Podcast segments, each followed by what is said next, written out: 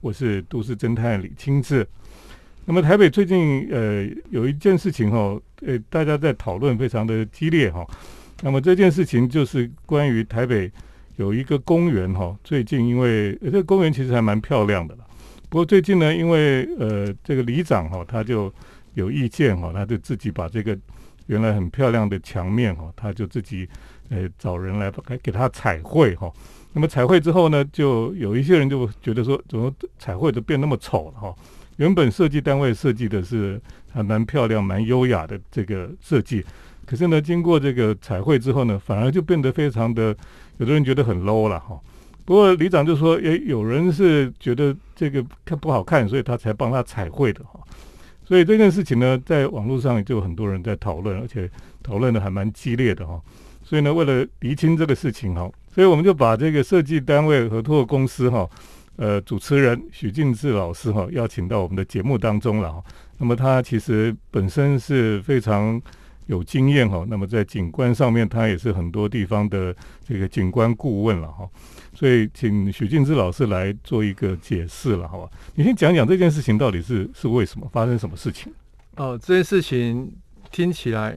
还蛮有趣的，就是在七月十六号。好像那一天是星期六，突然有附近的居民跟朋友跟我讲说：“你们那个辛亥生态公园还在做工程吗？”嗯，然后怎么涂得花花绿绿的？然后他就拍相片传来给我，我看了之后真的是有一点傻眼，因为这件事情在一开始也没有被告知，所以我就赶到命案现场去看看发生什么样的状况，然后经过。了解了之后才知道，是我们大概这个公园是去年一百一十年的一个上半年，大概三四月之后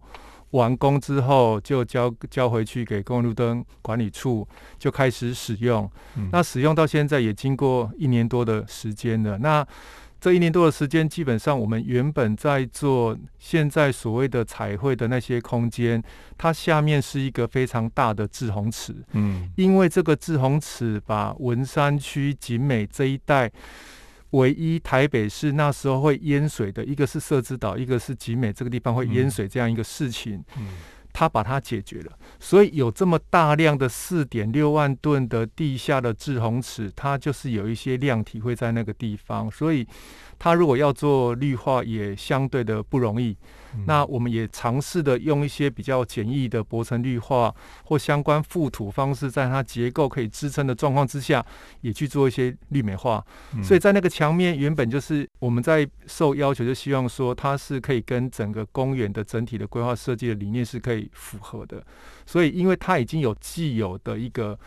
结构物跟既有的制红池的量体在那个地方，所以我们是觉得说，哎，如果是都亲是既有的，那我们是不是就是用很简单的用清水膜的方式，用素雅的方式搭配几个比较简易的色彩，让它跳出来，让绿色跟有点粉红色这样的色彩跳出来，让它的那个调性比较简洁、比较素雅，嗯，一点点。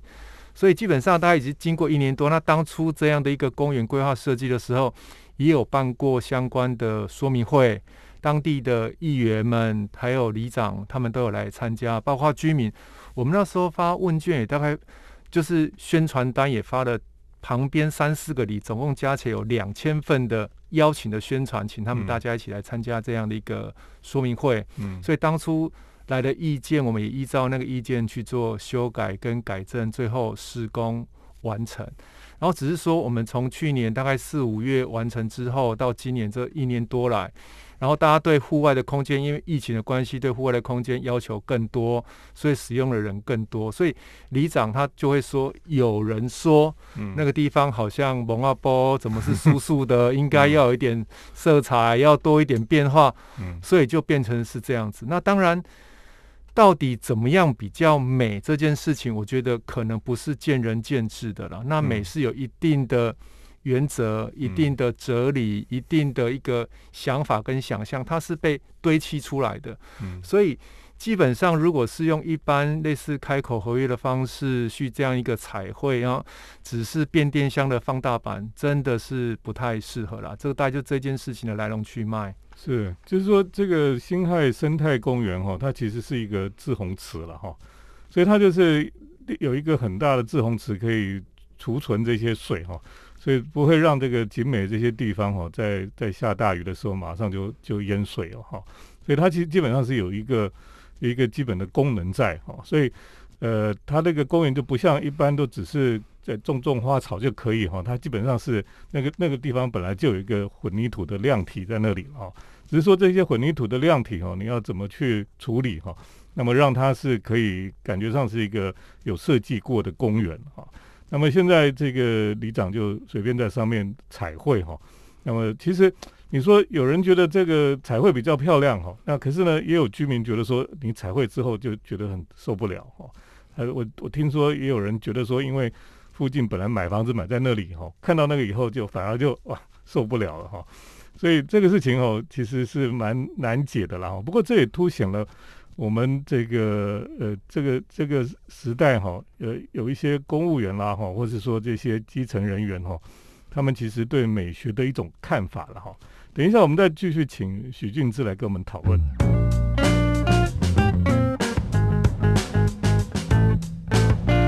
欢迎回到我们建筑新乐园节目，我是都市侦探李清志。那么我们今天呢，特别邀请了许俊志老师哈，来跟我们谈一谈。那么最近金海生态公园哈，呃，发生的事情，了哈就是本来是设计的很漂亮的公园哈，那么当地的里长呢，就就要求哈，要要彩绘哈，然后就画了一堆，也没有经过设计单位的同意哈，就画了很多他觉得很漂亮的彩绘了哈。不过那样的彩绘哈，其实对我们来讲，或是很多学设计或是学建筑的人来看哈。都是非常丑陋了哈，那这也是凸显了说，为什么我们过去哈，在我们的公共空间里面哈，很多这种里长或什么，他们会喜欢自己弄了一些东西上去，或是甚至会会自己随便找人来彩绘哈。为什么他们那么喜欢彩绘？诶，基本上彩绘的处理的方式是第一个，它时间短，嗯；第二个经费低，嗯；第三个。通常彩绘都是用油漆工会的标准色卡，嗯，所以它的色是没有没有渐层，也没有中间色，就是很正的那几种色，嗯，所以那几种色涂出来东西都是会很很可怕、很卡通。所以当然这件事情是不是一定要用彩绘，这可能是一般的里长或者是一些议员，他们对美学这件事情，他们觉得要速成、要快、要看得到，真迹才会有。所以，如果是他们懂得彩绘以外的方式去做处理，可能用绿化啊，或或者是用拼贴啊，或者是用其他的工艺术啊，可以，但是可能时间花的比较久，经费比较多，嗯，所以他们没有耐心来看待这件事情啊。所以，我就觉得彩绘其实它也不是一个罪恶，可是就要是看彩绘怎么做了。那如果等一下有时间，可以谈谈看基隆的经验，或者是现在台中的那个彩虹眷村也一样有这样的一个状况嘛？所以彩绘到底这件事情对大家的美感的认知上面，或在整一个全国的居民跟市民针对这件事情的一些看法，我觉得是可以再去思考看看。对，这个彩绘哈，其实过去好像彩绘会很喜欢画一些卡通人物哈，好像这样大家会觉得说，哎，小孩看得开心啊什么。可是那个那个卡通人物到处都是，也是觉得很很碍眼啊。那么现在他们比较会画的很像，就很多网友说是画成像变电箱一样。变电箱我们看到上面这个电信局啊或电力公司都会请人家去彩绘风景图片啊或什么，看起来是画的也不错哈。可是，在整个环境里面就感觉就是很突兀，就不是那么的协调了哈。那这个除了彩绘之外哈，你刚才提到说绿化这件事情啊，我觉得。为什么一般人哦，他们在他们的观念里面哦，他们只要涂绿色油漆就是绿化，这是为什么？这件事情我是觉得就是 就是提到还是整个一个美美学的素养啦。那很多我们在种一些植栽做绿化的时候，他们只要绿，但是他们不要维护跟管理。嗯嗯。所以基本上如果是这样子，就给它圣诞树就好，因为是塑胶的，不用扫树叶。所以大家很怕扫树叶这件事情。然后刚刚提到一些。基隆，我们也看到最近的一个打卡的点非常热门的，就是那个彩色屋。对，大家就问我说：“哎，其实彩色屋基隆它也是做彩绘啊，那为什么没有这样的一个状况？”当地的居民也非常支持，甚至是因为彩色屋之后，让正滨渔港周边的吃的、嗯喝的、玩的、住宿的，慢慢的都起来了。嗯所以这件事情其实大家不要忽略，当时候在做基隆的彩色屋的时候，它之前是有一个居民参与的过程。嗯嗯，它是有一些专家学者，包括景观总顾问，包括文化大学的景观系的郭琼颖郭主任，嗯还有几个团队一起去参与这样的计划。嗯所以它基本上是从色彩学的演化跟它的理论来提出不同情境的分析。对，经过这个分析，去跟居民一户一户去做沟通之后，去选择了居民想要的方式，嗯然后去促成了这样一个行为。甚至他最后的油漆不是用基本的那个，颜色，对，嗯。它是用调和的过过程去调的，所以嗯。基本上它真的是有落到色彩计划，而且它那个漆也是去募款来，就想要彩虹那个那个红牌油油漆来嗯来帮忙赞助这个部分，所以大概经费大概是有一百四十万左右，因为我刚好是当基隆的总顾问，所以知道这个状况。所以嗯在林佑昌市长在针对这样的一个彩绘对基隆，基隆当初的彩绘也是非常非常多了，大概在七年前刚去当总顾问的时候，但是他们不是漆卡通人物，他们是漆动物、嗯海洋、嗯金鱼、嗯海星，所以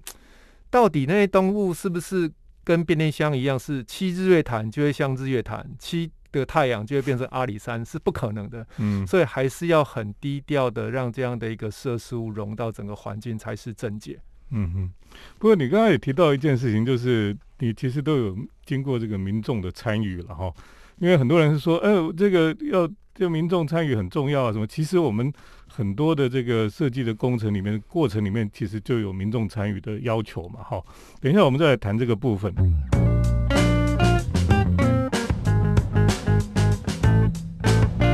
欢迎回到我们建筑新乐园节目，我是都市侦探李清志。那我们今天在节目当中呢，我们特别请来许俊志老师哈，跟我们来谈谈最近呢，在台北市辛亥生态公园哈发生的事情了哈。那么辛亥生态公园就在捷运辛亥站的对面而已哈。那它其实是一个滞洪池的一个公园。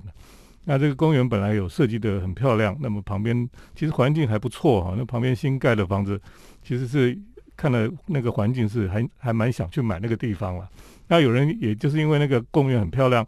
他也去买了那个地方。可是那个公园呢，呃，经过了没多久，居然被里长哈、他们去把它这个涂的这个彩绘乱七八糟了哈、那他们的理由就是说，哎，都有人说这个很像蒙阿波哈。其实这个这个以前也是公共艺术啊，或什么，有一些里长不喜欢，他就说这个看起来像蒙阿波。哦，这好像台湾很喜欢讲这种事情啊，好像讲了蒙阿波就是就必须要把它改变这样子。那我觉得这个事情就是说，但很多人就说，那你们为什么这个工程没有没有民众参与哈？这个工程进行当中有经过民众参与吗？哦，这个工程在民国一百零七年的时候，那时候在做规划设计，我们那时候的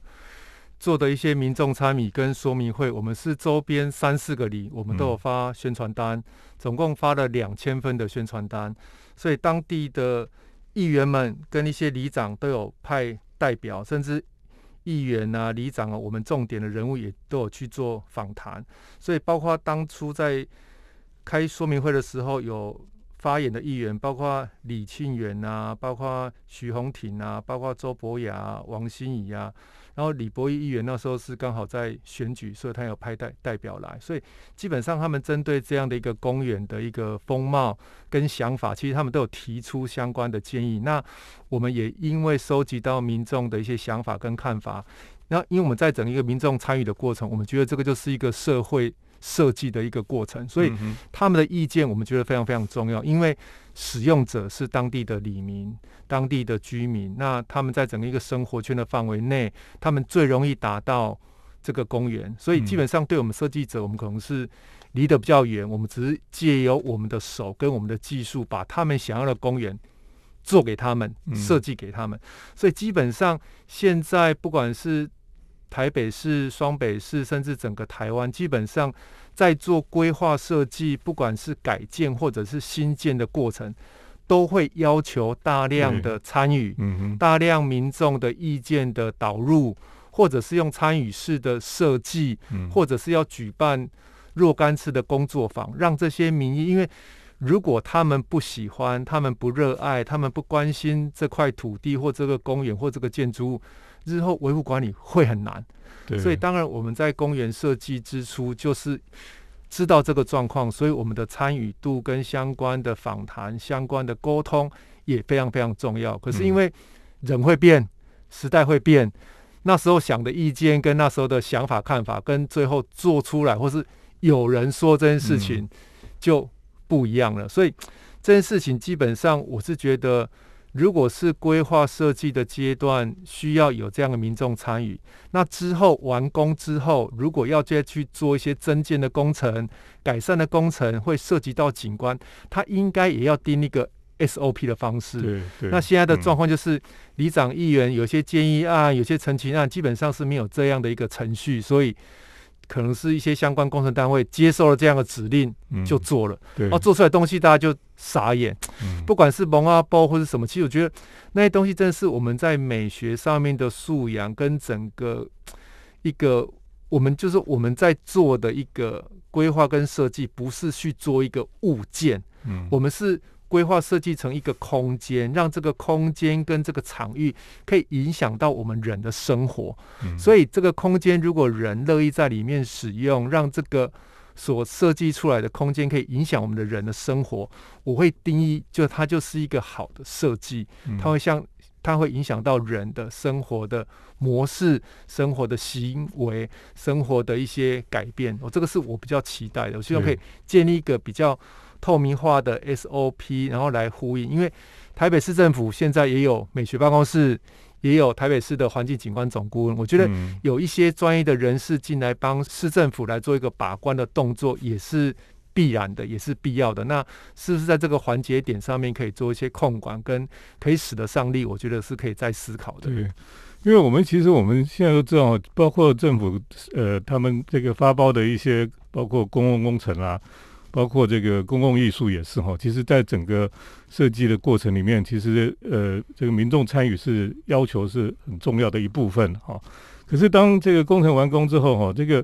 里长说要改变的时候，其实是没有经过民众参与的哈。他只是说有人说这个是怎么样怎么样不好看，所以就要把它改变了哈。那呃，里长的美学素养普遍，说实话也是不是那么那么好了哈，又没有人去指导他的话，他就会变成就做出很多奇怪的东西出来哈。所以可能在这个后面的部分，就是说将来如果里长啦或是地方他们想要改变这个设计的时候，其实也需要有一些专业的指导，或是有民众的参与的机制存在了哈。好，等一下我们再继续请许俊志来跟我们分享。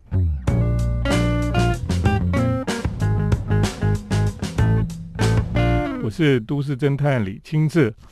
那我们今天呃在节目当中呢，请许静志老师来跟我们讨论关于这个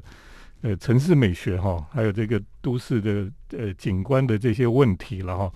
那我们就发现，其实很多时候是因为包括里长了哈，包括基层公务员哈，其实他们的美学的素养，其实呃应该说其实素养说实在不是很够了哈。那这方面要怎么办呢？要怎么样来解决呢？这个部分我是觉得现在台北市有两个机制啊，刚刚有提到就是一个美学办公室的一个机制，另外一个是环境景观总顾问的机制。我大概举两个例子跟大家分享一下。在嘉义市，我当然也是那个景观总顾问的团团队之一。那时候里长他们希望在社区的入口做一个入口意向，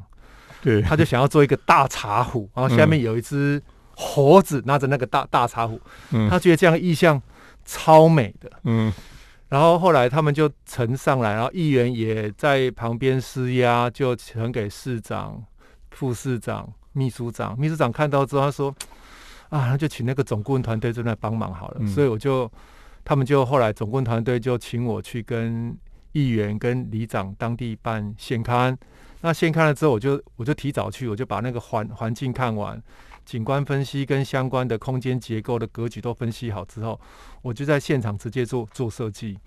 做完设计大概过了半小时，里长跟议员来的时候，我就跟他说，其实真的是不用一只猴子那么辛苦拿一个大茶壶，而且那个谁会看，而且谁会觉得那个是一个入口意象？嗯我说是不是我们可以用比较简单的方式，用那个用植栽跟一些土坡跟一些嗯相关的灯具，可以让晚上跟白天的光环境变得不太一样。嗯然后因为借由植栽的塑造，可以造成它四季有一些初夏的时候可能有一些绿叶，然后在嗯初春的时候会开一些花，冬天可能有些落叶。我觉得那个有些四季变化反而是可以造成一个，比较好的一些入口意向。哎、后来里长也同意了，议员也同意了，所以基本上一个对的专业者的介入，其实非常非常重要的。那在基隆的状况也是一样，那因为山城嘛，就很容易大家都想要在当土小面一样，用彩绘的方式画一些金鱼，画一些海星嗯，画一些水母，画一些章鱼。他们觉得那个海洋意象跟港口的那种海洋之都、港口的城市那种味道非常非常的好。可是这件事情，其实那些当土墙其实也在哀嚎跟呻吟啊。嗯啊，所以后来的方式就是市长下了一个行政命令说，只要经过彩绘，并没有禁止，但是一定要通过景观总顾问跟都市设计委员会的同意，那就可以做。嗯所以那一两年其实还蛮煎熬的，就还是会有一些议员、里长、区长的力量，希望可以把一些挡土墙做一些彩绘。可是后来过了一两年之后，大家知道说这个事情是重要的，不能让这个环境变成是很庸俗化，这种社会的品味应该是要让比较提升这样一个水准。所以既有好的案例，也带他们出去参访，也给他们看一些好的案例，然后也把邻里的。工程手册，我们基隆市的总顾问是有支援一些邻里的工程手册，你大概做什么要多少费用？你大概绿化要怎么去做？你的栏杆是用什么材材质去做？你的铺面要怎么去做处理？所以避免了刚刚讲啊，除了彩绘之外，也避免了不锈钢的栏杆，嗯嗯，也避免了很多我们大家觉得习以为常那种制式的仿竹栏杆。对，所以这件事情是，我觉得有一些县市在城市治理、在美美学上面，他们把设计力拿到城市的治理上面，嗯我觉得是可以得到一些选票的，而且也可以得到民众的认同。那这个是需要时间，嗯所以到底一个为政者，我们在要去教育、要去沟通里长或是议员美学的素养的时候，其实有一些坚持必须要去做，嗯有一些机制必须要去做。那同时有一些好的，刚刚提到的美学办公室、好的景观总顾问，是不是可以在适时、适地，借由这样一个事件，及时的就到现地去，跟当地的里长、跟当地议员进行一些沟通跟协调，其实是可以避免很多事情、很多灾害、很多所谓环境景观的命案嗯一再一再的重演。那基本上在整个 sinh 态生态公园，我是觉得这件事事情不是这他的错，因为之前已经有太多的公园、太多的广场、太多的绿地，已经有这样的惨痛的经验。嗯是希望后续再看台北市这个事件，把它扩大成整个，不管是北部地区，或者是整个台湾，针对环境美学这件事情的注重的程度，是不是可以把它变成是一个非常好的一个制度化，在涉及到一些景观风貌的改变的时候，有一定的标准的程序。可以来完成，达到一个环境美学的一个大家的一个共识跟共同的想法跟价值观。对，像徐静茹老师讲的很好，就是说，其实我们一直在强调城市美学哈，我们讲很久哈，可是常常就会看到很多奇奇怪怪的东西跑出来哈，所以其实有时候专家也是需要有专家来帮忙是。了哈，就是说协助这个怎么样去能够做到一个，比如说他们可能只想到一个物件而已，可是专家学者他们可以看到整个整个环境是不是对。对他他的顾虑或是他思考的东西，还是比较比一般人可能更更周详一点了哈。所以呃，如果我们当然是希望说，我们的民众包括基层人员的美学教育是可以可以更好哈。可是呃，如果有专家的协助哈，其实整个都市的城市的美学也可以比较容易提升了哈。那借由这个呃辛亥这个生态公园的事情哈，让我们重新可以来思考，就是我们的城市哈，要怎么样才可以让它更美了哈。那我今天很谢谢许敬志老师来跟我们分享，谢谢。谢谢。接下来呢是都市侦探的咖啡馆漫步单元。都市侦探的咖啡馆散步。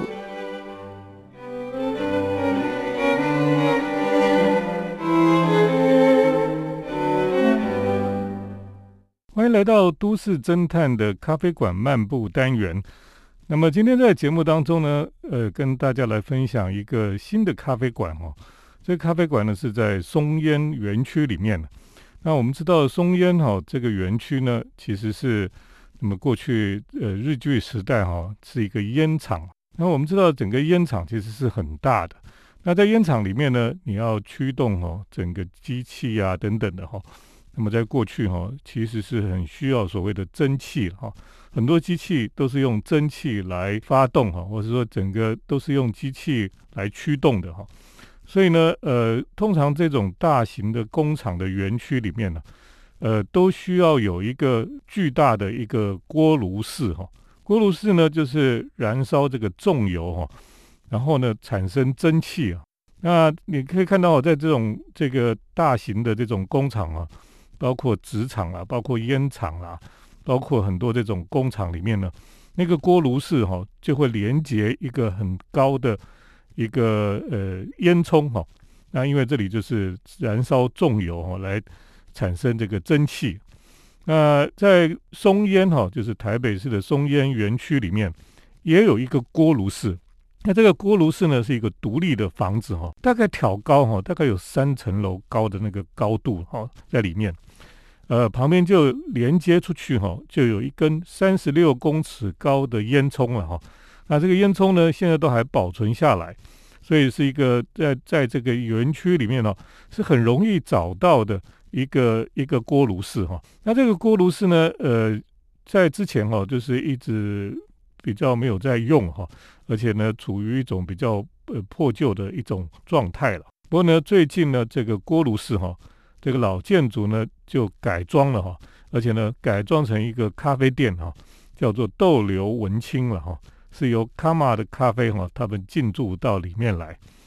那我其实对这种本来是给机器住的房子哈，我特别有兴趣了哈，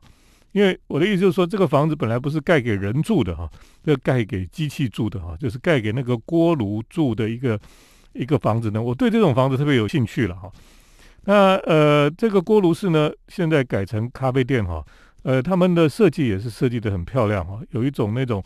纽约的这个仓库的那种风格哈。然后在里面，这个你可以感觉到上面的招牌哦，都是写英文哦。那所以你进到里面去哈，哎，有一种感觉，好像一秒钟就到纽约的感觉了哈。那么呃，只可惜哈，就是说里面原本那个巨大的锅炉哈，现在已经不在了了哈。就是说。原本呢，这个机器住在里面哈，现在那个机器那个主人好像不不在了哈，是有点可惜的地方了。不过呢，现在呢，就是在那个里面哈，你可以看到哈，呃，整个非常漂亮的室内空间了哈。那么还有这个很特别的一种这个建筑的感觉，好像你在一个仓库、一个工厂里面哈，在那边喝咖啡哦，那的确是有一点特别。那事实上呢，呃，如果在锅炉室里面喝咖啡哈，也不是不行，因为本来锅炉室就是放一个很巨大的这个锅炉，一个机器在里面。